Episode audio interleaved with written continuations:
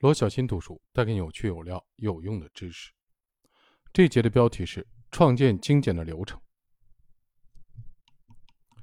创建能够提升活动产出比的流程。现在我们知道了应该生产什么，衡量了能够创造出这一产出的领先的指标。接下来就要提高我们负责管理的这一套机制的效率。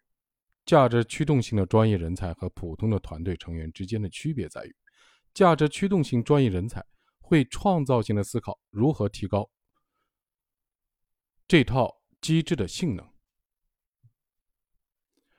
价值驱动性的专业人才能够创造机制、衡量产出，然后调整引进，提高其效率和生产率。但是，如何让你的机制更有效率呢？只要问一个问题：我们如何做得更好？与你共事的大多数专业人士都很聪明，所以不要在真空中改进你的流程。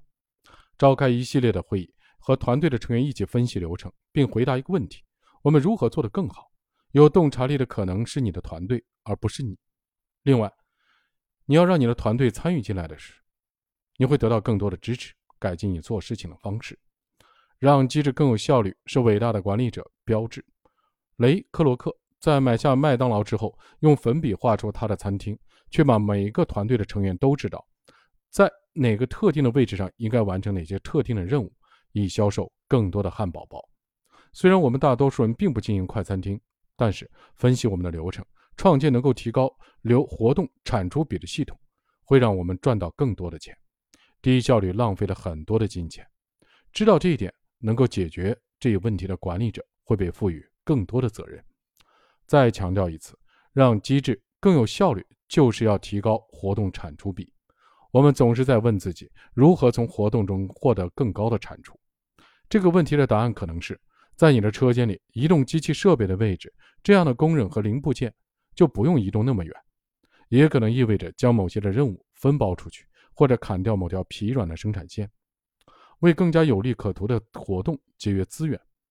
潜在的问题是，如何在不降低质量或者增加活动的情况下提高产出？为了提高你所在部门的效率，需要问的另外的问题是：我们部门的限制的因素是什么？如何消除这一限制？你是否花了太多的时间没有？给没有资质的客户打电话，是否每个人都在排队等着用同一台机器？应该再买一台吗？某个团队的成员的表现是否没有达到标准？你负责运行的机制发生故障的原因是什么？一个优秀的管理者每天都会问这些问题，然后做出必要的改变，以提高活动的产出比。每日提示：找出哪些限制因素在拖你的后腿，提升你自己和部门的产出效率。